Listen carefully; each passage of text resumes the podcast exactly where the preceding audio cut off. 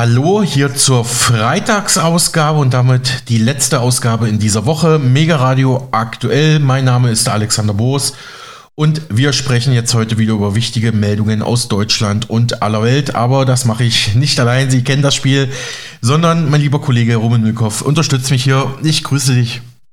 Genau so ist es, Alex. Hallo und ich grüße dich auch. Ja. Und ich grüße natürlich auch unsere zahlreichen Hörer. Genau, ich auch. Während das Thema Migration in Deutschland weiter Top-Thema bleibt, ereignen sich auch in anderen Teilen der Welt wichtige Vorgänge.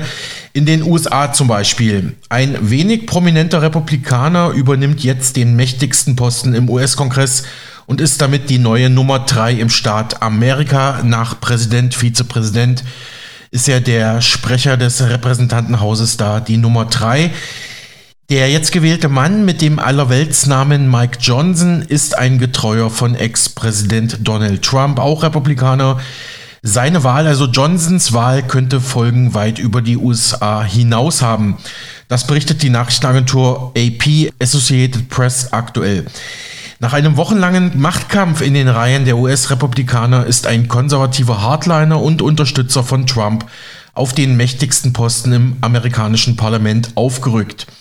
Die Mehrheit der Republikaner im Repräsentantenhaus wählte den Abgeordneten Mike Johnson am vergangenen Mittwoch zum Vorsitzenden des Repräsentantenhauses, also zum Speaker of the House äh, wird ja dieser Posten genannt. Der vorherige Vorsitzende Republikaner Kevin McCarthy war Anfang Oktober in einer historischen Abstimmung abgewählt worden.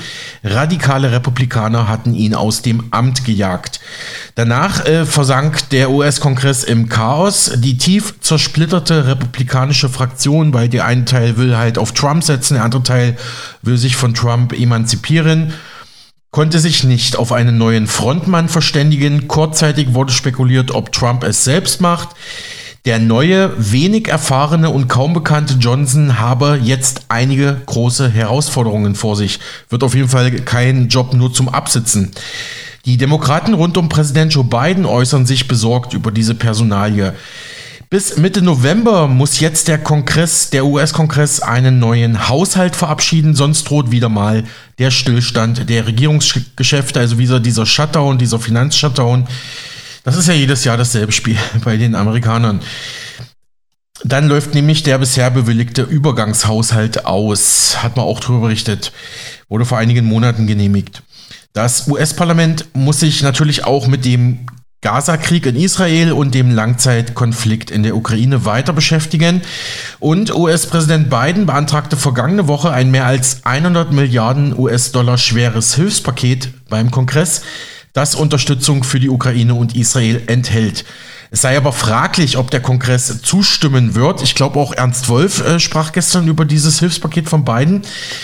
Also es ist fraglich, ob jetzt der Kongress diese Regierungszahlung überhaupt genehmigt, denn eine wachsende Zahl der Republikaner, also der Partei von Johnson und Trump, sieht die Hilfe für Kiew zunehmend kritisch oder lehnt sie gar völlig ab. Die sagen, nein, wir müssen raus aus diesem Konflikt.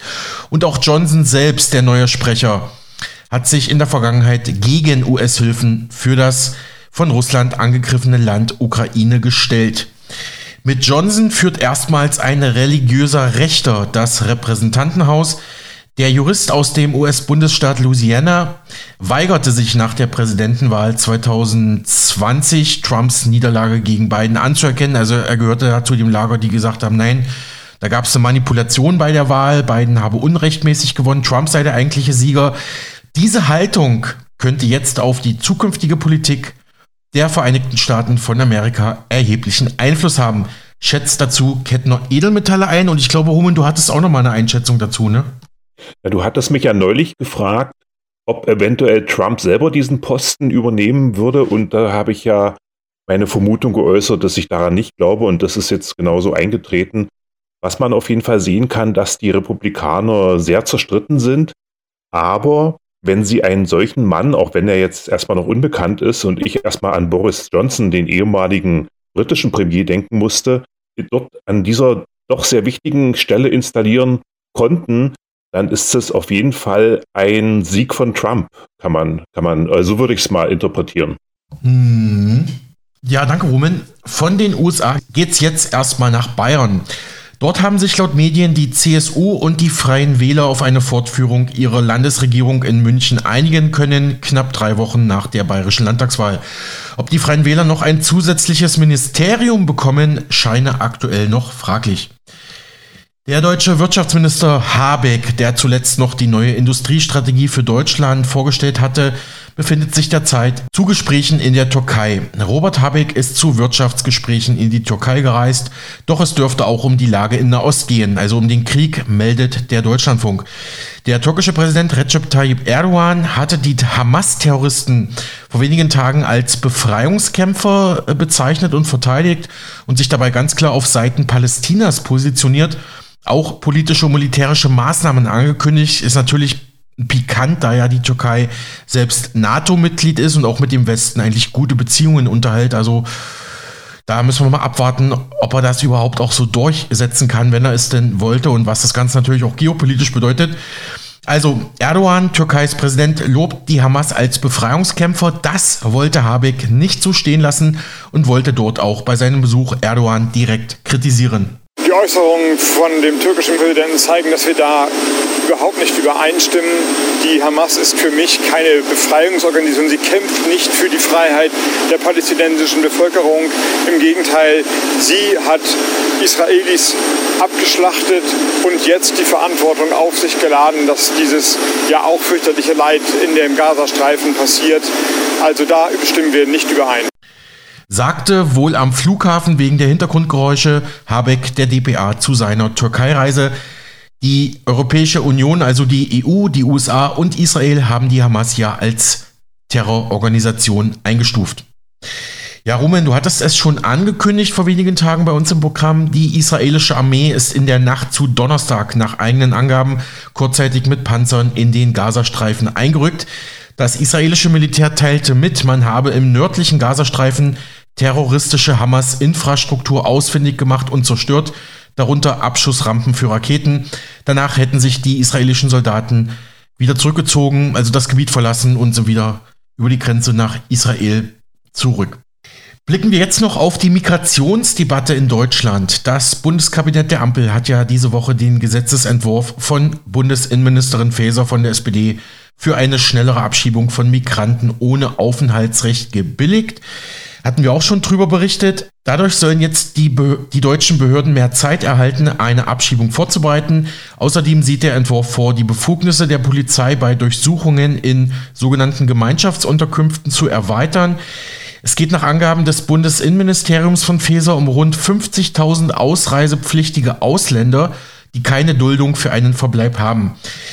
Ja, dass dieses Problem immer akuter wird, zeigt nicht nur, aber auch dieser aktuelle Fall aus Dresden. Kettner Edelmetalle News berichtet darüber. Skandal in Dresden hieß es da am Dienstag diese Woche, 24. Oktober.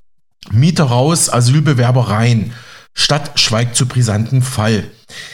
Ein privater Hauseigentümer hat Mietern in der sächsischen Hauptstadt gekündigt, um das Haus angeblich abzureißen. Nun hat er dieses Haus jedoch auf Kosten der Stadt sanieren lassen und beabsichtigt, dort Asylbewerber unterzubringen. Also erstmal die Mieter rausgeschmissen, jetzt kommen vielleicht Asylbewerber dort rein. Die Stadt Dresden scheine dabei eine unklare Rolle zu spielen und halte sich auffallend bedeckt. Es geht da um ein Mehrfamilienhaus in der Johannes-Brahms-Straße in Dresden, bestehend aus sechs Dreiraumwohnungen. Der Fall wurde schon Anfang des Jahres teilweise bekannt. Der private Eigentümer, die Berliner Immobiliengesellschaft, also auch wieder die, hm. die Wohnungskrisenstadt Berlin drin, also die Berliner Immobiliengesellschaft Imprima, hatte den Mietern gekündigt. Begründung, das Haus sei in einem so schlechten Zustand, dass eine wirtschaftlich sinnvolle Verwertung nicht mehr möglich sei. Eine Sanierung wäre teurer als Abriss und Neubau, daher habe man sich für letzteres entschieden und die Kündigung auf den 28. Februar 2023 festgesetzt. Überraschend wurde jetzt bekannt, dass immer prima das Haus doch saniert und die Wohnung jetzt wohl an Asylbewerber weitervermietet. Die Stadt Dresden ist irgendwie doch der Mieter, sagte der Artikel, und muss offenbar auch für die Sanierung des angeblich maroden Gebäudes aufkommen. Das wirft jetzt Fragen auf, schreibt Kettner Edelmetall News. Saniert hier ein privater Hausbesitzer auf Kosten der Steuerzahler ein baufälliges Haus, um es möglicherweise bald wieder auf dem Wohnungsmarkt anbieten zu können? Und das möglicherweise mit Wissen der Dresdner Stadtverwaltung und auf Kosten der ehemaligen Mieter. Die Stadtverwaltung Dresden jedenfalls schweigt zu dem brisanten Fall, gibt sich wortkarg. So blieb unbeantwortet, wie hoch die Sanierungskosten eigentlich sind, wer die Kosten übernimmt. Auch ob die Stadt Dresden davon gewusst habe, dass allen Mietern ja gekündigt wurde, das Haus zuerst eigentlich abgerissen wurde. All das behalten die Verantwortlichen für sich. Das zuständige Hochbauamt Dresden bestätigte lediglich, dass die Stadt in dem Gebäude sechs Einzelmieterverträge zu einem Preis von 9 Euro je Quadratmeter abgeschlossen habe. Die Wohnungen würden derzeit hergerichtet. Zudem sei eine Festmietzeit bis zum 31. Dezember 2024 vereinbart worden, was verlängert werden könne. Damit könnten die Wohnungen nach der Sanierung, die sicherlich den Wert der Immobilie steigere, ab dem Januar 2025 zu einem höheren Preis vermietet werden, so hier der Beitrag. Auch immer prima oder imprima, die Immobilienfirma weist diese Vorwürfe zurück und erklärt, dass keine eigenen Sanierungsarbeiten stattfinden würden. Die Stadt Dresden sei über den ursprünglichen Plan, die Mieter zu kündigen und das Haus abzureißen, informiert gewesen, sagt hier der Immobilienbetreiber äh, aus Berlin, der für diese Dresdner Wohnungen zuständig sind. Kritik kam natürlich auch vom Mieterverein Dresden, der hat Zweifel an der Rechtmäßigkeit dieser Kündigung der Mieter. Eine Kündigung wegen angeblicher Baufälligkeit sei vor Gericht in der Regel nur dann erfolgreich, wenn der Eigentümer nachweisen könne, dass das Haus wirklich in einem erbärmlichen Zustand ist. Das schien hier jedoch nicht der Fall zu sein. Jedenfalls wirft dieser Fall rund um dieses Mehrfamilienhaus in Dresden viele Fragen auf und hinterlasse einen bitteren Beigeschmack. Es bleibe zu hoffen, dass in diesem Fall bald Klarheit herrscht und die Verantwortlichen zur Rechenschaft gezogen würden. Soweit Kettner Edelmetalle News. Aber zurück zur Politik. Ministerin Faeser sagte in Berlin zu ihrem neuen Gesetz, um das Grundrecht auf Asyl zu schützen, müsse irreguläre Migration deutlich begrenzt werden. Und auch Kanzler Scholz von der SPD sagte jetzt kürzlich dem Spiegel, wir müssen in großem Stil wieder abschieben. Feser weiter, wer kein Bleiberecht habe, müsse das Land verlassen. Dabei sei es ihr besonders wichtig, Straftäter und Gefährder schneller und konsequenter abzuschieben, wenn wir da nur an den jüngsten Terrorversuch in Duisburg durch den Islamisten denken. Und die SPD-Politikerin sprach von einem Bündel restriktiver Maßnahmen, die jetzt notwendig seien. Also, äh, wenn ich da kurz einhaken darf, mhm. da passiert ja auch aktuell einiges in Schweden.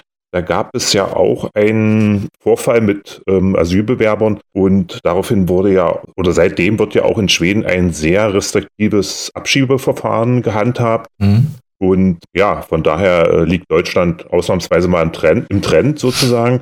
Äh, Deutschland ist ja eher bekannt für seine Sonderwege und die Entwicklung, ja, äh, werden wir auf jeden Fall weiter beobachten. Mhm. Genau, und Schweden setzt ja auch seit einigen Wochen das Militär direkt ein gegen ah. ja, gegen, genau. hatte ich ja auch schon gesagt, gegen äh, Aufstände beziehungsweise auch um ja, Asylkriminalität etc. zu bekämpfen. Aber zurück zu Feser. Mhm. Wir haben ein wichtiges Gesetz gerade im Kabinett auf den Weg gebracht. Ähm, wir sorgen dafür, dass Menschen ohne Bleiberecht schneller unser Land verlassen. Das ist notwendig, damit wir weiterhin unserer humanitären Verantwortung für die Menschen gerecht werden können, die wir vor Krieg und Terror schützen müssen, wie zum Beispiel auch die 1,1 Millionen Menschen aus der Ukraine. Die Zahl der Rückführungen ist in diesem Jahr schon um circa 27 Prozent höher als im Vorjahreszeitraum. Dennoch gibt es erheblichen Handlungsbedarf. Unsere Neuregelungen werden in einer Vielzahl von Fällen die Möglichkeit für die Rückführung verbessern. Eines der großen Themen für die Begrenzung der irregulären Migration ist die maximale Bekämpfung der brutalen, rücksichtslosen und ähm, auch skrupellosen Schleuserkriminalität. Wir werden künftig Schleuser leichter ausweisen können. Zudem sorgen wir dafür, dass künftig auch die Schleusung von Kindern strafbar ist. Das ist ja kein Feser-Beschluss heute, sondern ein Beschluss des Bundeskabinettes. Und da sitzen ähm, die Grünen ja auch mit am Tisch und Frau Baerbock und Herr Habeck. Sagte Innenministerin Faeser der DPA am Mittwoch. FDP-Politiker der Ampel begrüßen die Pläne zwar, pochen aber auch auf weitere Schritte. FDP-Fraktionschef Christian Dörr forderte, falsche Anreize zu stoppen, damit überhaupt weniger Menschen nach Deutschland kämen. Abschiebung ist der eine Aspekt. Der andere ist, dass es weniger irreguläre Migration nach Deutschland gibt. Und da sind alle gemeinsam gefordert. Der Bund beispielsweise muss aus meiner Sicht auch über Sozialleistungen reden. Und auf der anderen Seite müssen die Bundesländer ihren Beitrag leisten, indem sie Bargeldauszahlungen an irreguläre Migranten einstellen. Die Rückführungsabkommen sind ein ganz wichtiger Aspekt. Das ist ja in den letzten 10, 15 Jahren in der deutschen Politik komplett liegen gelassen worden. Wir hatten CSU-Innenminister, die sich nicht darum gekümmert haben. Das ändert sich jetzt. Klar ist, wir brauchen die Rückführungsabkommen, damit es Länder gibt, die die Abzuschiebenden auch wieder aufnehmen. Und einen ersten Schritt haben wir gemacht mit Georgien und Moldau. Es werden weitere folgen, davon bin ich überzeugt. Und äh, Joachim Stamp als Sonderbeauftragter reist derzeit durch die Welt, um solche Abkommen zu schließen. Endlich. Soweit der Chef der FDP-Bundestagsfraktion Dörr bei der dpa. FDP und Grüne haben jetzt aktuelle Äußerungen von Ex-Minister Jens Spahn, CDU, zum Einsatz physischer Gewalt beim Stopp irregulärer Migration verurteilt. Gewalt gegen Flüchtlinge sei niemals zu akzeptieren, sagte ein FDP-Bundestagsabgeordneter. Die parlamentarische Geschäftsführerin der Grünen, Mihalic, meinte, zum Glück befinde man sich in einem Rechtsstaat. Nötig seien rechtlich tragfähige Lösungen um mit der Vielzahl an schutzsuchenden Menschen umzugehen. Soweit hier die Grüne.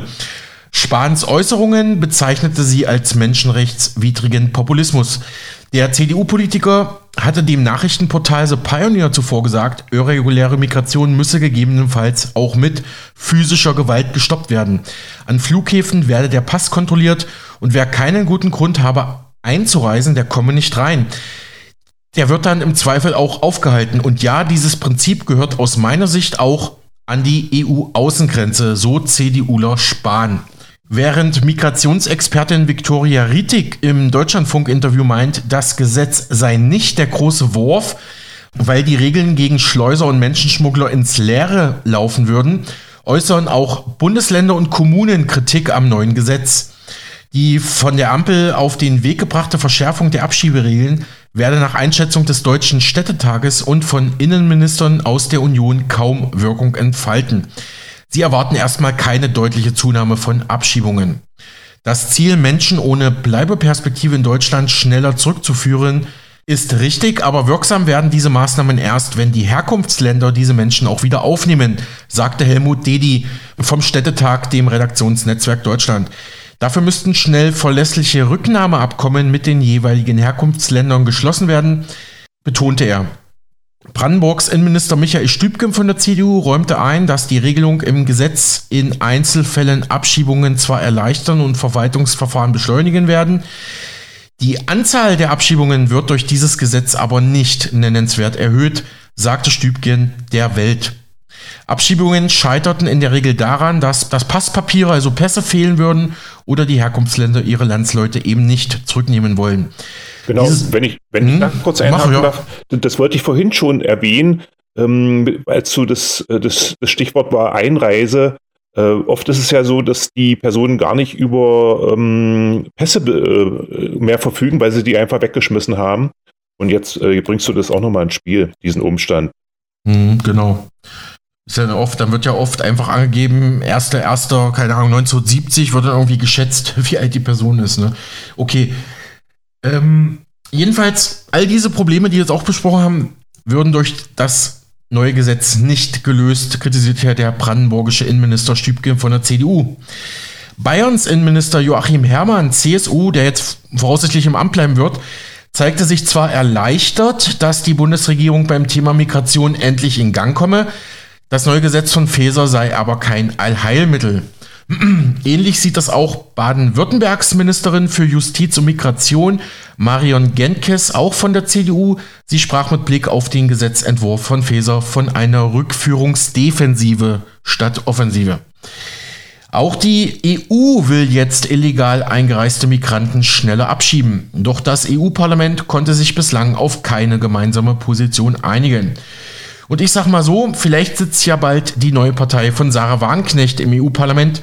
Das Thema vertiefen wir nach unserem Gespräch in einem top aktuellen Interview mit einem Politikwissenschaftler. Und ich hatte ja ganz kurz äh, vor unserer Sendung noch gefunden, dass sich jetzt nochmal der Chef vom Meinungsforschungsinstitut Forsa, Manfred Güllner, direkt zu Wagenknecht geäußert hat. Er meint, ähm, Ich sehe die geplante neue Partei von Sarah Wagenknecht derzeit deutlich unterhalb der 5%-Hürde. Umfragen hatten ja zuletzt bescheinigt, dass über 25% der Menschen sich vorstellen können, sie zu wählen oder der Wähler. Er sagte, also Göllner, Forsa-Chef, sagt jetzt dem Redaktionsnetzwerk Deutschland, äh, es sei absolut abenteuerlich, dass die Partei solche Wahlerfolge äh, verbuchen wird. Ähm, sie könne froh sein, wenn die 5%-Hürde übersprungen wird. Soweit hier die Meinung von mhm. Umfrageforscher Manfred Göhner von Forsa. Was sagst du, Rumen? Das kommt mir doch sehr vorsichtig geschätzt vor, um mich mal vorsichtig zu äußern. Diplomatisch zu äußern, ne? ja, genau. Okay, wir waren gerade äh, bei der EU gewesen, die will jetzt auch härtere Abschieberegeln ähm, ja, sozusagen machen, aber weiß noch nicht genau wie und mit wem und ob da alle Länder mitziehen. Auf jeden Fall geht es jetzt von der EU ins Brexit-Land Großbritannien. Oder warum Westminster-Erklärung, Rumen? Ja, ist schon richtig. Es ist wohl in Groß, oder nicht wohl, es ist äh, in Großbritannien lokalisiert. Ähm, also weg vom Thema Sarah Wagenknecht, neuer Partei und Migration hin zum Thema Zensur. Die Westminster Declaration, die Ende Juni in Westminster verabschiedet wurde, ist eine öffentlich erklärte Warnung vor Zensur.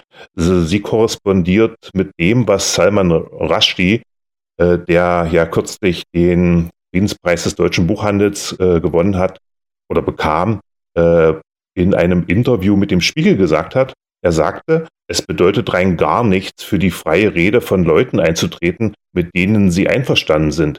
Die Verteidigung der Meinungsfreiheit beginnt dort, wo sie sich für Leute einsetzt, mit denen sie nicht einer Meinung sind. Und das ist nur der Anfang. Der eigentliche Kampf wird dort geführt, wo sie Leute verteidigen, deren Meinung sie sogar verabscheuen. Wie gesagt, diese Deklaration wurde bereits Ende Juni äh, unterzeichnet. Zu den Erstunterzeichnern gehören unter anderem Edward Snowden, äh, der Investigativjournalist Glenn Greenwald, der Filmemacher Oliver Stone, Julian Assange und seine Frau Stella, Ulrike Gouraud, Janis Varoufakis, Slavoj Žižek, der neulich ja auf der Buchmesse äh, durch seine Kritik in Erscheinung getreten ist, der Filmemacher Dietrich Brüggemann und last but not least Jay Bhattacharya, äh, Professor an der Stanford-Universität in den USA, mhm. der, wir hatten darüber berichtet, durch die Great Barrington Declaration ähm, in Erscheinung getreten ist, die bereits im Oktober 2020, also jetzt vor knapp drei Jahren, äh, verabschiedet wurde. Die Westminster-Deklaration wurde nun am 18. Oktober veröffentlicht, also erst vor wenigen Tagen. Aber in der Zwischenzeit hat bereits oder soll bereits ein Wikipedia-Redakteur deren Löschung vorgeschlagen haben. Ähm, ich möchte kurz äh, einiges aus dem Inhalt zitieren. Ähm, sie beginnt damit, die Westminster-Deklaration, dass die Unterzeichner zutiefst besorgt sind über Versuche, geschützte Meinungsäußerungen als Fehlinformation, Desinformation oder andere Missstände zu bezeichnen.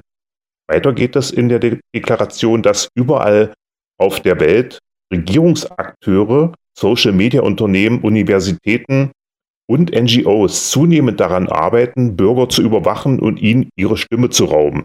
Diese groß angelegten, koordinierten Bemühungen werden manchmal als Zensur-Industriekomplex bezeichnet. Die, dieser Komplex, so die Unterzeichner weiter, operiere mit subtileren Methoden. Dazu gehören Sichtbarkeitsfilterung, Kennzeichnung und Manipulierung von Suchmaschinenergebnissen. Sie taten dies mit der vollen Unterstützung von, in Anführungsstrichen, Desinformationsexperten und ebenfalls in Anführungsstrichen Faktenprüfern, in denen in den Mainstream-Medien die die journalistischen Werte der Debatte und der intellektuellen Forschung aufgegeben haben.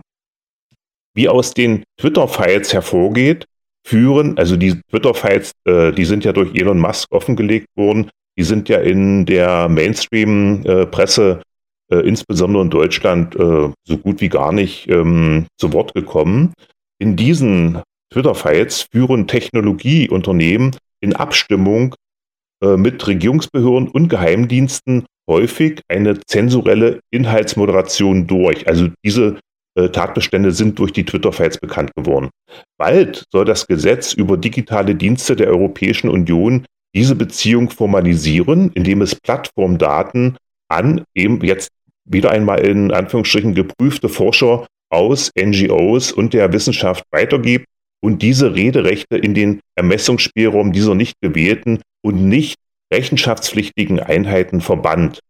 Einige Politiker in NGOs zielen sogar darauf ab, zu entverschlüsselte Messaging-Apps wie WhatsApp, Signal und Telegram ins Visier zu nehmen. Wenn die End-zu-End-Verschlüsselung gebrochen wird, haben wir keine Möglichkeiten mehr für authentische private Gespräche im digitalen Raum, so die Unterzeichner der Westminster-Deklaration. Und weiter, wir sind uns darüber im Klaren, dass Worte manchmal Anstoß erregen können, lehnen jedoch die Vorstellung ab, dass verletzte Gefühle und Unbehagen, selbst wenn sie akut sind, einen Grund für Zensur darstellen. Auch dies sagte äh, Salman Rushdie in dem Interview mit dem Spiegel mit ähnlichen Worten. Und nun weiter aus der Westminster-Deklaration. Der offene Diskurs ist die zentrale Säule einer freien Gesellschaft und unerlässlich, um Regierungen zur Rechenschaft zu ziehen, gefährdete Gruppen zu stärken und das Risiko von Tyrannei zu verringern. Sprachschutz gilt nicht nur für Ansichten, denen wir zustimmen. Wir müssen die Meinungen, die wir am stärksten ablehnen, energisch schützen. Nur im öffentlichen Raum können diese Ansichten gehört und angemessen in Frage gestellt werden. Soweit die Westminster-Deklaration, die sich äh, in großen Teilen mit dem, was Salman Rushdie in dem Interview mit dem Spiegel vor wenigen Tagen gesagt hat. Ähm, ja, äh, jetzt die Frage an dich, Alex. Hast du zum Schluss noch eine letzte Meldung für uns? Ja, habe ich, aber ich finde hier interessant, wer da alles mitmacht. Also klar, Edward Snowden, Julian Assange, ganz große Whistleblower. Ähm, Gerade die Situation um Assange ist ja weiter äh, dramatisch. Janis Varoufakis, Slavo Cicek, alles bekannte Namen oder auch hier der Jay Batakai ähm, mit der Great Barrington Deklaration. Äh, Oliver Stone, Hollywood-Regisseur. Glenn Greenwald ist ein sehr ja. äh, guter Investigativjournalist aus England. Aber ich finde es auch mhm. interessant. Aber dass auch Ulrike Gero mitmacht, ist natürlich eine perfekte Überleitung zu unserem Inter Interview zur neuen Sarah Wagenknecht-Partei. Denn unser Interviewgast, ähm, Dr. Sven Breyer, Experte für die Linken und Politikwissenschaftler aus Dresden, der nennt genau Dr. Ulrike Gero als ja mögliche Spitzenkandidatin für die Europawahl nächstes Jahr für die Sarah Wagenknecht-Partei. Und das hören Sie dann gleich im Anschluss. Äh, Finde ich super. Also, ähm, das haben wir gar nicht abgesprochen, Rumen, im Vorfeld. Ja, das aber du siehst, äh, ja. es schließen sich die Kreise. Es zum Ende der Woche, Kreise. aber nicht nur zum Ende der Woche. Genau, und du hast ja gefragt, nach einer letzten Meldung, die habe ich auch, ja. um mir auch mal den Kreis für heute zu schließen. Das Radio, also unser Medium, wird in Deutschland 100 Jahre alt. Also schon, schon ein kleiner Uropa. ja, wurde nicht aber, das Radio ganz sogar in, in Berlin erfunden? Mit dem ersten Sendemast in Königs Wusterhausen, habe ich so eine Erinnerung. Wurde das Radio tatsächlich in Berlin auch erfunden? Wo wurde Radio erfunden? Nee, Rumen, das Radio wurde laut Geschichtsbuch erfunden am Weihnachtsabend 1906 in Massachusetts in den USA. Damals, also 1906, übertrug ein gewisser Reginald Fessenden von der neuen Station für drahtlose Telegrafie in Brand Rock, US-Bundesstaat Massachusetts, mit einem Maschinensender die erste Radiosendung. Aber in mhm. Deutschland wird Radio, also damit ist Radio insgesamt, kannst du gut rechnen, äh, dann genau 117 Jahre. Also wird Radio 117 Jahre, aber in Deutschland 100 Jahre, sehr stolze 100 Jahre. Und da ist natürlich klar, dass wir als Radiosender auch darüber jetzt äh, berichten. Das habe ich bei der DBA gefunden. Also, das Radio in Deutschland wird 100 Jahre alt. Achtung, Achtung, hier ist die Sendestelle Berlin im Voxhaus auf Welle 400 Meter. Mit diesen Worten startete in Deutschland 1923 der erste offizielle Radiosender sein Programm. Achtung, Achtung, hier ist die Sendestelle Berlin im Voxhaus auf Welle 400 Meter. Meine Damen und Herren, wir machen Ihnen davon Mitteilung, dass am heutigen Tage der Unterhaltungsrundfunkdienst mit Verbreitung von Musikvorführungen auf drahtlos telefonischem Wege beginnt. Die Benutzung ist genehmigungspflichtig. Das ist jetzt am Sonntag, also am 29. Oktober, genau 100 Jahre her und gilt als Geburtsstunde des Rundfunks für alle in Deutschland. Zum 100. Geburtstag des Radios an diesem Sonntag hat die DPA Promis weltweit gefragt, was sie am Radio schön und wichtig finden. Darunter der weltbekannte Musiker und Sänger Brian Adams. Er saß als Kind mit Radio im Bett. Auch der Musiker Johannes Oerdin sagt, er ist Radiokind und wollte selbst gern mal Radiomoderator werden. TV-Moderator Wolfgang Lippert hat beim Radio angefangen und TV-Moderatorin Inka Bause von Bauer sucht Frau findet Radio essentiell, weil das in Krisen den Kontakt zur Welt hält und schon in Kriegen viele Leben gerettet hat und viel mehr all das jetzt. Ich bin mit dem Radio geboren worden. Ich saß oft als kleiner Junge auf dem Bett mit einem kleinen Transistorradio am Ohr, habe all die Pop-Songs gehört und einfach geträumt. Von Musik und davon, wie es möglich ist, solche Songs zu machen. Ich habe mich auch gefragt, wie die wohl aussehen, die ich da höre. Und als ich zum ersten Mal dann meine eigenen Alben im Radio gehört habe, da musste ich buchstäblich mein Auto anhalten, weil es so toll war. Und es ist immer noch toll für mich. So exciting. It's still exciting to me. Ich bin ja ein absolutes Radiokind, komme auf jeden Fall noch aus der Zeit, wo man sogar aus dem Radio noch äh, Dinge mitgeschnitten hat, aufgeschnitten hat. Wollte selber mal Radiomoderator werden, weil ich gerne rede und gerne quassel. Aber auch heute noch, als, jetzt als Musiker, ist natürlich für mich das Radio ein sehr, sehr wichtiges Tool, um die Musik zu verbreiten. Meine Generation Moderatoren, die haben ja fast alle beim Radio angefangen. Also unsere ersten Schritte waren ja Radio. Sowohl Talkshows als Nachtprogramme und so weiter und so weiter gemacht. Und dieses wunderschöne, also sexy Medium eigentlich, weil man mit seiner Stimme alles bewerkstelligen muss. Bei Fernsehen, da kann man sich mit Gesten, mit irgendwas rausreden oder rauswinden. Aber Radio ist schon sehr pur. Also ich finde das eine ganz wichtige Schule. Für mich war das so. Radio ist so wichtig. Ich finde, Radio ist existenziell. Zum Beispiel, wenn wir jetzt eine Krise haben, dann ist das Radio, wenn, wenn das Handy nicht mehr geht, vorausgesetzt, wir haben ein Batterie- oder ein Transistorradio oder ein Radio mit Kurbel, was ich übrigens zu Hause habe. Das ist für uns der Nabel zur Welt. Das ist das Medium, was uns warnt, was uns Tipps gibt, was uns zeigt, was passiert. Und, und ich finde, ein, ein Radio zu Hause zu haben in diesen Zeiten, dass man ohne Strom betreiben kann, ist wahnsinnig wichtig. Die Radiowelle wird uns ja nicht verloren gehen. Und oh, was das Radio schon im Zweiten, im Ersten Weltkrieg, was das alles schon gemacht hat, was das für Menschenleben gerettet hat und alles. Also das Radio ist die Mutter der Medien, glaube ich, oder? Nach der Zeitung, glaube ich. Es gibt eine der schönsten Radiogeschichten, ist Charles Trenier, hat über 1000 Lieder geschrieben und hat ein ganz schönes Lied geschrieben, Douce France. Das ist am D-Day quasi gespielt worden und zwar dann in Gänze. Davor ist es jeden Abend immer nur zur Hälfte gespielt worden und weil die Resistance keine Funkgeräte mehr hatte, haben die quasi nur noch Radio hören können. Am 5. Äh, Juni 1944 haben die das Lied dann ganz gehört und dieses Lied hat die Welt verändert. Ja, soweit hier Promis in der DPA-Umfrage zu 100 Jahre Radio in Deutschland. Dieses Jubiläum jährt sich jetzt am kommenden Sonntag.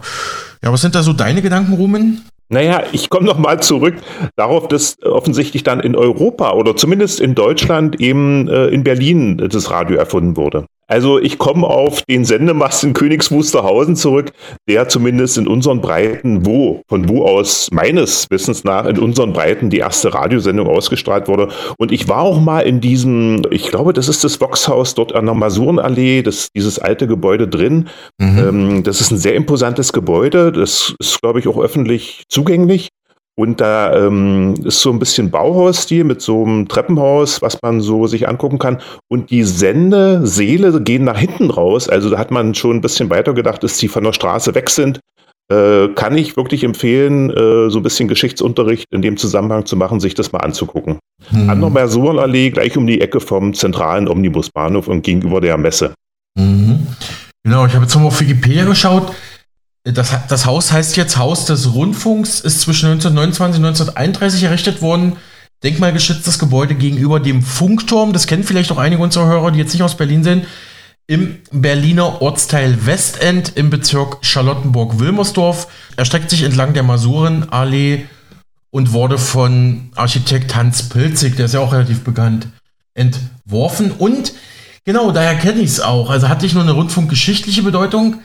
Seit Mai 2003 ist das Haus auch Sitz des RBB, also des Rundfunks mhm. Berlin-Brandenburg, öffentlich-rechtlich, aber auch für andere äh, Sender wie RBB 88,8, RBB Kultur und Inforadio also ist es genau dieses große Haus, wo man das große RBB-Logo sieht, wenn man jetzt zum Beispiel mit einem Flixbus in Berlin ankommt, ne? Mm, ne du, ähm, Oder verwechsel ich das, das jetzt gerade? Das, das, ist dieses, du meinst, glaube ich, dieses Hochhaus. Mhm. Und ich meine, das ist, glaube ich, das müsste neueren Datum sein. Und ich meine, dieses ähm, äh, ältere Backsteinhaus. Es ist so äh, dunkel äh, weinroter Backstein. Das ist weiter vorne. Das ist gleich Alles im Prinzip klar. hinterm mhm. zentralen Omnibusbahnhof. Nicht, mhm. Ist nicht ganz so hoch. Alles klar.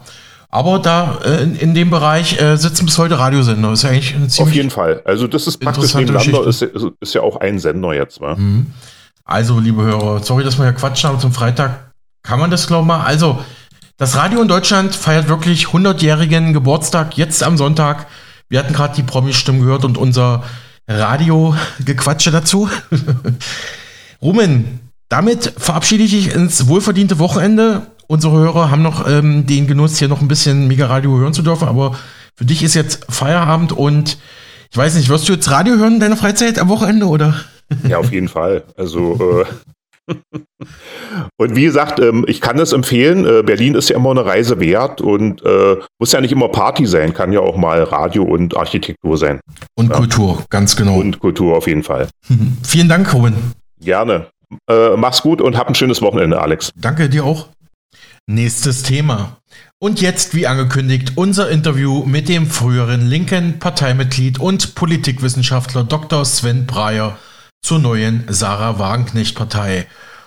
Sie haben es gehört, er war früher bei den Linken, er kennt die linken Parteistrukturen sehr gut, er kennt auch das Wagenknecht-Lager sehr gut und deshalb ist er genau der richtige Mann. Nicht zuletzt hat er vor wenigen Monaten das Buch Die Selbstzerstörung der deutschen Linken im Promedia Verlag herausgegeben und dort schon die aktuellen Entwicklungen prognostiziert. Er sagt jetzt im aktuellen Megaradio-Interview, die Europa-Expertin und Professorin Ulrike Gero könnte möglicherweise bei der Europawahl 2024 für die neue Partei von Sarah Wagenknecht kandidieren. Professorin Gero hatten wir auch schon im Interview bei uns als Gastbeitrag und im Gespräch mit unserer Megaradio-Partnerin Chrissy Rieger vor wenigen Monaten. In Ostdeutschland, wo nächstes Jahr schon gewählt wird, könnte die neue Sarah Wagenknecht-Partei schon aus dem Stand um die 20 Prozent erreichen, könne er sich vorstellen. Für Westdeutschland seien Prognosen eher schwieriger. Und wir hatten es im Kollegentalk heute schon gehört, der Forsa-Chef glaubt nicht, dass die neue Partei die 5%-Hürde knacken werde, also damit nicht in Landesparlamente oder in den Bundestag einziehen werde. Ich habe Dr. Breyer ebenso gefragt, wie ist oder könnte bald aussehen das Verhältnis der neuen Partei zur politischen Konkurrenz, also zu den anderen Parteien SPD, CDU, Grüne, Linke und auch die AfD. Die Abgrenzung zur AfD sei da, betont Dr. Breyer mit Blick auf Aussagen von Wagenknecht auf der Bundespressekonferenz und von Parteikollegin Mohamed Ali. Es werde mit der AfD keine Zusammenarbeit geben, betonten da beide Politikerinnen. Interessanterweise gibt es in der Alternative für Deutschland extrem unterschiedliche Einschätzungen. AfD-Chef Tino Kropalla sagte, er sehe bei Wagenknecht eins zu eins das AfD-Programm, aber AfD-Politikerin Beatrix von Storch meinte andererseits, die neue Partei von Wagenknecht sei ultrakommunistisch. Eine Aussage fernab jeglicher Realität, so der Dresdner Politologe Dr. Breyer, zumal die Ökonomin Dr. Sarah Wagenknecht, die einen Doktor in Wirtschaftswissenschaften hat, den wir auch die letzten Tage erwähnt haben, mit einem deutlichen Fokus auf Wirtschaftspolitik und soziale Marktwirtschaft ins Parteirennen geht. Mit Amira Mohamed Ali, André Hunko und Klaus Ernst hat es Wagenknecht bisher geschafft, prominente und kluge Köpfe aus der alten Linkspartei ins neue Parteiprojekt mitzunehmen, erklärt Dr. Breyer im Interview mit uns. Mit Blick auf die Migrationskrise und die Sozialdemokraten war Politikwissenschaftler Dr. Breyer laut eigener Aussage baff über aktuelle Aussagen von Kanzler Olaf Scholz von der SPD im Spiegel-Interview. Wir müssen jetzt in großem Stil abschieben, sagt Scholz. Darüber haben wir auch die letzten Tage ausführlich bei uns im Programm gesprochen. Außerdem schätzt Dr. Breyer jetzt in diesem Mega-Radio aktuell Interview auch kritisch einige Aussagen und Handlungen der neuen Partei von und mit Sarah Wagenknecht für unseren Sender ein. Zudem ließ ich den Politologen Aussagen von Frau Wagenknecht kommentieren, die sie im Exklusivinterview mit unserem Radiopartner Marc Friedrich Anfang dieser Woche kurz nach ihrer Parteineugründung getätigt hatte sowie auch die Fragen, funktionieren Ein-Mann- bzw. Ein-Frau-Parteien in Deutschland überhaupt und was passiert jetzt mit der Linken als Ex-Partei von Sarah Wagenknecht? Herr Dr. Breyer, wir hatten Sie jetzt im Laufe dieser Woche schon im Programm bei uns. Da habe ich nochmal Teile aus unserem letzten Interview gespielt, wo wir über Ihr Buch Die Selbstzerstörung der deutschen Linken gesprochen haben. Und da in, in dem Mega-Radio-Interview hatten Sie schon im August sozusagen prognostiziert und richtig vorausgesagt, dass womöglich im Oktober 23 die neue Partei von Sarah Wagenknecht gegründet wird. Das wurde jetzt auch von ihr so verlautbart. Äh, ich nehme an, Sie waren dann nicht ähm, direkt überrascht. Sie haben ja noch einen ganz guten Draht in, in, zur Linkspartei, beziehungsweise sind dann Kenner der Partei und der neuen Sarah Wagenknecht-Partei und das dazugehörige Umfeld. Also ich grüße Sie zunächst mal. Danke nochmal, dass ich hier im Interview mit Ihnen sprechen kann. Ähm, genau, also das war jetzt nicht so wahnsinnig überraschend und ich meine, es war ja auch ziemlich genau, äh, ich meine, zwei Wochen nach den äh, Landtagswahlen in äh, Bayern und Hessen, wo die Linke ja nochmal richtig äh, ja, äh, baden äh, gegangen ist sozusagen. Mhm. Und das Timing war halt auch daher ziemlich, ziemlich gut. Ja, man hat auch noch ein bisschen diesen Nahostkonflikt abgewartet, äh, der ja vielleicht vor zwei, drei Wochen auch noch ein bisschen mehr eskaliert ist und hat da eben die volle mediale äh, Aufmerksamkeit auch in, in Deutschland jetzt im Rahmen dieser Bundespressekonferenz auf sich gezogen. Und äh, von daher war das Timing wirklich super. Also man hätte jetzt auch nicht noch irgendwie länger warten sollen, weil ich glaube, der Spannungsbogen, der jetzt ja schon seit äh, Monaten aufgebaut wurde, der war dann einfach zu groß und von daher hat es äh, ziemlich gut gepasst, würde ich sagen. Herr Dr. Breyer, jetzt ist natürlich die Frage, was passiert jetzt in Zukunft? Welches Wählerpotenzial kann die neue ähm, Sarah Wagenknecht-Partei oder dieses Bündnis, äh, wie es ja heißt, jetzt vielleicht ähm, erzielen? Also aktuelle Umfragen gehen davon aus, dass sich 27 Prozent der deutschen Wähler aktuell vorstellen können, die neue Partei zu wählen. Äh, Sarah Wagenknecht hatte jetzt in den letzten Tagen mehrere Interviews unter anderem auch mit unserem Mega-Radio-Partner Marc Friedrich gesagt, dass man schon versucht, jetzt bei den nächsten Landtagswahlen in Ostdeutschland, in Sachsen und Brandenburg nächstes Jahr, ja, ähm, ja, ein schlagkräftiges Team, schlagkräftige Kandidaten aufzustellen. Was, was prognostizieren Sie als Politikwissenschaftler? Wie könnte das an den Urnen dann demnächst aussehen und natürlich auch mit Blick auf die Europawahl dann 2024 im Sommer? Ja, also das hatte ich auch gelesen mit den 27 Prozent. Ich meine, diese diese Umfragen, die sind natürlich, äh, also gerade auch zum jetzigen Zeitpunkt, ne, das ist natürlich so ein bisschen äh, Kaffeesatz, Leserei, aber ich ich denke, das geht schon so in die in die richtige Richtung. Also so so 20, 25, 30 Prozent in Ostdeutschland, äh, ja auf jeden Fall noch mehr. Äh, Wählerpotenzial ist da sicher da.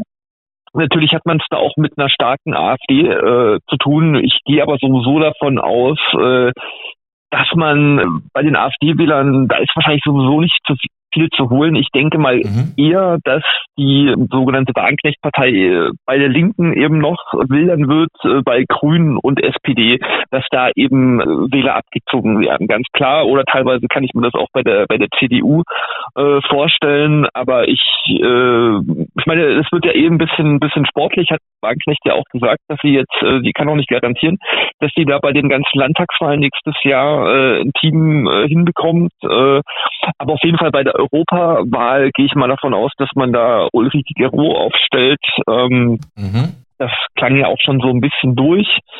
Äh, sicher auch eine Kandidatin mit, mit, äh, mit viel Potenzial.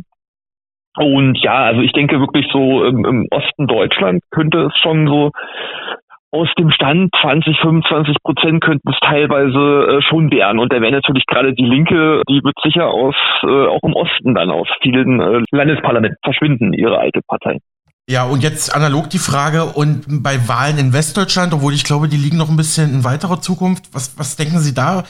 Welchen Anklang könnte die Wagenknecht-Partei in Westdeutschland äh, finden, wo ja die Linkspartei generell einen schweren Stand hat, traditionell?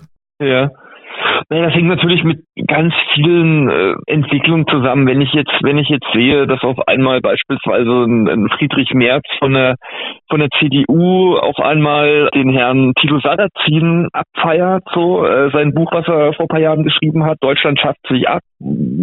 Also wir, wir haben ja gerade wirklich äh, ganz viele Entwicklungen, äh, sprich wo jetzt eben CDU, SPD auch so ein bisschen Richtung zumindest außenpolitisch Richtung AfD äh, tendieren. Und das könnte eben auch der Wagenknecht-Partei, äh, könnte das natürlich auch ein bisschen das Wasser abgraben. Also das ist wirklich, gerade in Westdeutschland ist es wirklich schwer zu prognostizieren, aber ich, ich denke mal, auch da ist viel Frust da. Da ist, ist für viele Leute, glaube ich, die Hemmschwelle auch eine AfD zu wählen äh, größer als im Ostdeutschland. Ja, das muss man knallhart sagen. Und da würden vielleicht dann doch viele Leute im Zweifelsfall eher äh, die, die Wagenknecht-Partei wählen. Also ich denke mal, auch da ist ein zweistelliges Ergebnis bei, bei Landtagswahlen möglich. Eine interessante Analyse. Bleiben wir gleich mal bei den anderen Parteien, bei der politischen Konkurrenz. Ähm, genau, Sie haben gerade äh, Merz von der CDU angesprochen. Im Interview mit unserem Radiopartner Marc Friedrich sagte Sarah Wagenknecht vor wenigen Tagen, also ein potenzieller Koalitionspartner oder potenzielle Koalitionspartner sieht sie in der SPD. Hatte sie so betont, die CDU hat sie gar nicht erwähnt. Ich habe das so interpretiert, also indirekt schließt sie eigentlich eine Koalition mit der CDU aus. Das wird wahrscheinlich aus ideologischen Gründen nicht gehen. Ich denke mal mit der Linkspartei, ähm, gut, A wird die Linkspartei wahrscheinlich nicht auf die Prozente kommen, die man braucht für eine Koalition und B ist natürlich auf, aufgrund der Vorgeschichte wird mit, mit den Linken es nicht gehen und auch mit den Grünen sieht äh, Sarah Wagenknecht ein bisschen kritisch. Gut, ich meine, Koalition ist natürlich jetzt sehr ambitioniert, sage ich mal, aber wenn Sie vielleicht nochmal das Verhältnis der neuen Wagenknecht-Partei zu den von mir genannten Parteien jetzt nochmal vielleicht politologisch kurz einschätzen könnten? Mhm. Also das hatte ich auch mitbekommen, dass sie äh, also sowieso eine Regierung eine Regierungsbeteiligung plant. Ich meine, klar, das ist ja auch der, der Sinn von Parteien oder von neuen Parteien, äh, dass man ja was, was bewegen will. Ne? Äh, das haben wir schon eigentlich hier festgestellt, Opposition ist Mist. Ähm, und äh, von daher ist es natürlich legitim, dass sie sich da so äußert. Aber zum Thema SPD, da hat sie ja auch gesagt, dass sie sich das vorstellen kann, aber wenn natürlich nur, wenn wenn die SPD auf den auf den richtigen Weg zurückkommt, ja. Und äh, die SPD ist ja wie viele andere bundesdeutsche Parteien von ihrem eigentlichen Parteiprogramm und ihrer äh, Kernklientel äh, an Wählern sehr weit weg. Ja, das waren ja früher mal die, die Arbeiterschaft und äh, die SPD ist ja ähnlich wie die Grünen und auch die, die Restlinken, wie man sie ja nun nennen kann, äh, ziemlich vom, vom, von dem eigentlichen ideologischen äh, Pfad abgekommen und macht irgendwie auch so eine so eine woke, mehr oder weniger neoliberale äh, Politik und, und glaube nicht, dass die SPD in der Lage ist, sich so schnell äh, zu reformieren, so dass, dass sie ein Koalitionspartner für die Wagenknecht-Partei äh, werde. Weil man muss natürlich auch sagen, äh, äh warum wählen jetzt Leute eben diese Wagenknecht-Partei? Eben weil sie eben keine Lust haben auf eine SPD-Politik. Und das Gleiche gilt natürlich auch für die Grünen. Ja, da hat sie jetzt nichts explizit zu gesagt und zur CDU auch nicht.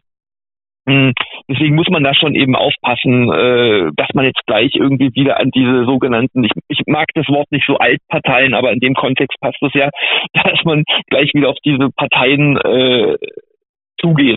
Und zum Thema Linke ist natürlich klar, ähm, dass viele äh, viele Wähler, die bis jetzt links gewählt haben, haben das aus meiner Sicht eben auch gerade wegen Wagenknecht beispielsweise, äh, weil sie eben auch bei der Bundestagswahl 2021 eben auch auf dem Höhepunkt von Corona eben auch differenzierte Ansichten zu dieser sogenannten Corona-Krise hatte und eben viele Leute, die äh, Linke damals gerade noch wegen Wagenknecht gewählt haben. Und jetzt ist Wagenknecht aber raus, deswegen ist für viele linken Wähler eben die Sache erledigt und ich glaube einfach nicht, äh, dass, wie Sie das ja auch schon angedeutet befürchtet haben, dass die Linke noch irgendwie in absehbarer Zeit in, in großen, äh, in, in irgendwelchen Landesparlamenten vertreten sein wird. Na, das wird sicher nächstes Jahr dann äh, zeigen, aber ich kann mir auch vorstellen, ich habe zum Beispiel gelesen, in Brandenburg hat man gerade die Linke nur noch acht Prozent, das ist der historisch mhm. irgendwie niedrigste Wert mhm. und äh, da kann es noch deutlich weiter nach unten gehen. So haben wir noch eine Partei vergessen? Na klar, die AfD haben wir vergessen. Ja. Mhm.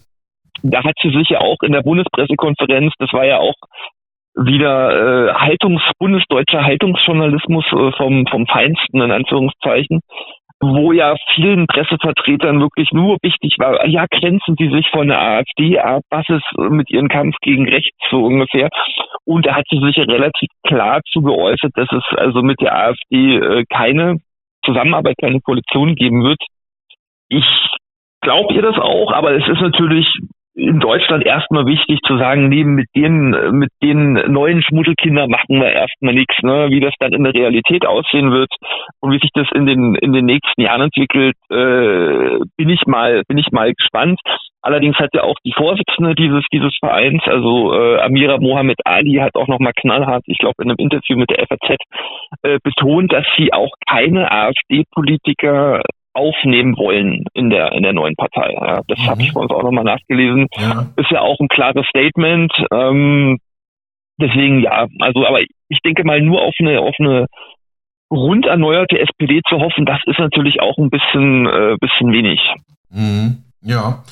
Mhm, können wir vielleicht später nochmal vertiefen? Ich würde jetzt nochmal ganz kurz auf mhm. die Europawahl blicken. Da hat ja Sarah Wagenknecht gesagt, also, wenn wir hm, schon mal da einen Achtungserfolg erzielen, das einziehen ins EU-Parlament, dann kann man natürlich auch von Brüssel aus Druck auf die deutsche Politik ausüben. Ich denke da nur an die Partei, die Partei mit äh, Martin Sonneborn, der ähm, ja schießt ja auch immer wieder aus Brüssel Richtung Berlin sozusagen verbal. Äh, glauben Sie, dass das, ähm, also Frau Wagenknecht meinte, das ist ja auch der Weg, dass man auch über EU-Politik Druck auf die Bundespolitik ausüben kann. Stimmen Sie ihr da als Politikwissenschaftler zu? Hm, naja, das ist äh, ja, sag e eher, eher, eher nicht so. Ne? Also ich würde gerade mal, wenn, wenn man so eine Partei neu gegründet hat, ich meine, es macht natürlich Sinn, wenn diese diese EU-Wahl ist ja jetzt sozusagen äh, im, im Frühjahr, es ist quasi die die nächste Wahl, die ansteht, dann macht es natürlich Sinn, äh, da äh, mitspielen zu wollen. Aber generell ist es aus meiner Sicht ein bisschen naiv von von Brüssel aus auf die auf die bundesdeutsche Politik da einwirken äh, zu wollen. Also ich denke, ich denke mal, es wäre so sinnvoller, erstmal jetzt hier die, die Hausaufgaben vor Ort zu machen und ja, das, das so zu regeln. Und es ist ja so ein bisschen die Frage, vielleicht auch in der Pressekonferenz gesagt, äh, wie sie es jetzt mit der EU hält und dass man da nicht noch mehr bundesdeutsche Kompetenzen oder, oder innenpolitische Kompetenzen äh, nach Brüssel abgeben möchte. Und äh, von daher widerspricht sich das ein bisschen, dass äh, so nach dem Motto, wir wollen jetzt von Brüssel aus äh, die, die Berliner Politik äh, ändern, das, das halte ich für ein bisschen äh, naiv, ehrlich gesagt. Also ähm, ich denke, ich denke, es ist besser, wirklich erstmal jetzt hier die, die Landesverbände aufzubauen in, in, in Deutschland. Das steht da jetzt auch an und, und dann kann man da weitersehen. Das wäre auch meine nächste Frage, aber noch kurz davor, bleiben wir doch noch mal kurz bei den Parteien. Also die SPD mhm. hat ja jetzt unter Kanzler Scholz, zumindest hat er so persönlich im Spiegel-Interview angekündigt, dass man doch jetzt härter abschieben möchte. Also man möchte jetzt doch einen härteren Kurs bei der Migrationspolitik. Ob das jetzt nur ein Feigenblatt ist oder, oder eine echte Kursneusetzung, muss ich herausstellen, können Sie ja gleich einschätzen. Und vielleicht nochmal der Blick auf die AfD.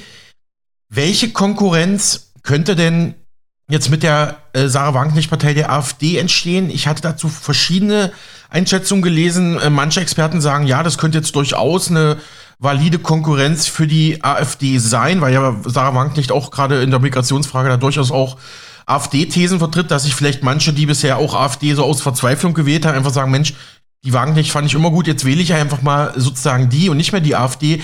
Ich habe aber auch ähm, bei einem äh, kritischen YouTuber die Einschätzung gefunden, naja, äh, die AfD hat ja schon all die Themen, die auch Sarah Wagenknecht anspricht, jetzt schon besetzt. Die AfD ist mittlerweile etabliert, hat jetzt mehrere Wahlerfolge, ist jetzt sozusagen fest im Bundestag etabliert. Also warum sollte man äh, denn nicht quasi das Original, also die AfD wählen? Und außerdem meinte er noch, naja, das könnte jetzt auch alles nur ein großer Hype sein, aber das könnte schnell bei den ersten Wahlgängen an den Urnen dann verpuffen, weil der Deutsche ist halt doch nicht, so die These von diesem YouTuber, ist halt doch ein Gewohnheitstier und doch nicht der ähm, Risikowähler. Zum Beispiel, ähm, er sagte auch, dass Ein-Personen-Parteien in Südeuropa viel besser funktionieren würden als in Deutschland, weil wir ja auch diese Ein-Mann-Diktatur ähm, im Nationalsozialismus unter Adolf Hitler erlebt haben und darum mit Ein-Personen-Parteien nicht unbedingt also die Deutschen würden damit fremdeln, meinte er. Wenn Sie mir die, die drei Punkte noch mal kurz einschätzen würden, Herr Doktor. Mhm. Ich würde mal mit der SPD anfangen und mit Olaf Scholz. Ich war natürlich auch baff über diesen äh, Spiegeltitel, äh, also so sinngemäß, äh, wir müssen mehr abschieben, hieß es, glaube ich. Und wo ich mir ja. dachte, dass Genau, wo ich mir dachte, das ist ja seit 2015 äh, eine Position, wenn man die in der Öffentlichkeit gesagt hat, da war man ja sofort rechts, rechts offen, rechtsextrem. Und auf einmal über Nacht durch diesen wieder entflammten äh, Nahostkonflikt, der ja auch äh, auf unseren Straßen äh, wieder Land ist. Auf einmal äh, kann man sowas sagen und äh, da war ich wirklich baff, ne? Und auch gerade mit einer Innenministerin äh, Nancy Faeser, die da jetzt auch irgendwie mitspielen muss in dieser SPD.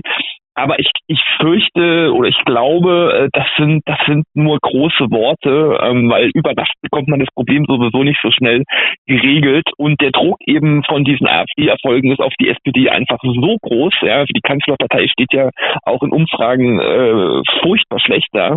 Und äh, da muss man jetzt einfach ein bisschen diesen, diesen Zeitgeist, diesen neuen Zeitgeist, der ja erst seit 7. Oktober bei vielen Leuten angekommen ist, äh, also seitdem der Krieg da äh, in, in, in Israel beziehungsweise in Gaza äh, hochgekocht ist, ähm, muss natürlich auch irgendwann mal ein Herr Scholz äh, reagieren. Ich fürchte, beziehungsweise ich hoffe, es ist einfach äh, zu spät.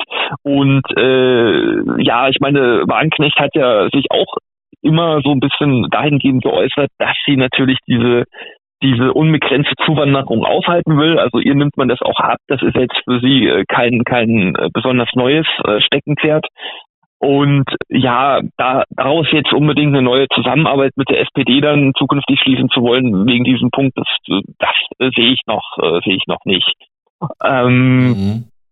Ja, und zum Thema AfD, da gab es natürlich äh, unterschiedliche Stimmen. Also die beiden Extreme waren, glaube ich, äh, Tino Kropalla hat ja gesagt, also äh, er sieht da mehr oder weniger eins zu eins das, das AfD-Programm auch in der neuen Wagenknecht-Partei und Beatrix von Storch meinte, für sie wäre das alles ultrakommunistisch so. und ich denke mal, äh, irgendwo in der Mitte, aber eher bei Herrn Kropalla sehe ich das auch äh, verortet.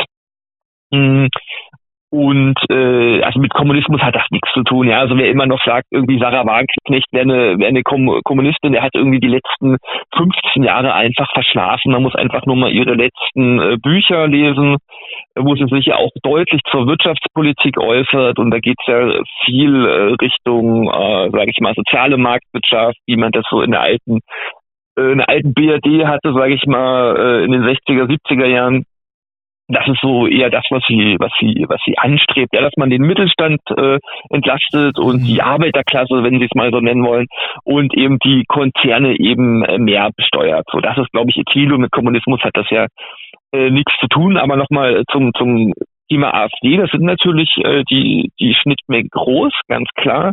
Aber der Unterschied ist natürlich, dieser, dieser Kampf gegen, gegen rechts, möchte ich mal nennen, der wird sich natürlich äh, auf die Fahnen geschrieben bei der, bei der Wagenknecht-Partei. Und das kann eben viele Wähler anziehen, ja, eben auch Wähler von den Grünen, von der SPD etc.